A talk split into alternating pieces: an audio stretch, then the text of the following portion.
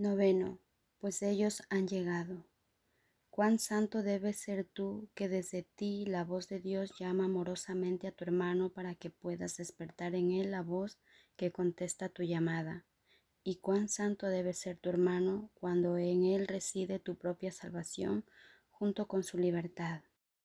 Por mucho que lo quieras condenar, Dios mora en él, pero mientras ataques su hogar elegido y luches con su huésped, no podrás saber que Dios mora igualmente en ti. Mira a tu hermano con dulzura, contempla amorosamente a aquel que lleva a Cristo dentro de sí, para que puedas ver su gloria y regocijarte de que el cielo no esté separado de ti. Sería mucho pedir que tuvieses un poco de confianza en aquel que te trae a Cristo para que todos tus pecados te sean perdonados, sin excluir ni uno solo que todavía quisieras valorar. No olvides que una sola sombra que se interponga entre tu hermano y tú nubla la faz de Cristo y el recuerdo de Dios. ¿E intercambiarías estos por un odio inmemorial? El suelo que pisas es tierra santa por razón de aquellos que, al estar ahí contigo, le han bendecido con su inocencia y con su paz. La sangre del odio desaparece permitiendo así que la hierba vuelva a crecer con fresco verdor y que la blancura de todas las flores resplandezca bajo el cálido sol de verano. Lo que antes era un lugar de muerte ha pasado a ser ahora un templo viviente en un mundo de luz, y todo por ellos, es su presencia la que ha elevado nuevamente la santidad para que ocupe su lugar ancestral en un trono ancestral. Y debido a ellos los milagros han brotado en forma de hierba y flores sobre el terreno yermo que el odio había calcinado y dejado estéril. Lo que el odio engendró, ellos lo han deshecho, y ahora te encuentras en tierra tan santa que el cielo se inclina para unirse a ella y hacerle semejante a él la sombra de un viejo odio ya no existe y toda desolación y aridez ha desaparecido para siempre de la tierra a la que ellos han venido. ¿Qué son cien años para ellos, o mil, o cientos de miles? Cuando ellos llegan, el propósito del tiempo se consuma. Lo que nunca tuvo lugar desaparece en la nada cuando ellos llegan. Lo que el odio reivindicaba se entrega ahora al amor y la libertad ilumina toda cosa viviente y la eleva hasta el cielo donde las luces se encienden con mayor fulgor a medida que cada una vuelve al hogar. Lo incompleto se vuelve completo de nuevo y el gozo del cielo aumenta porque lo que era suyo le ha sido restituido.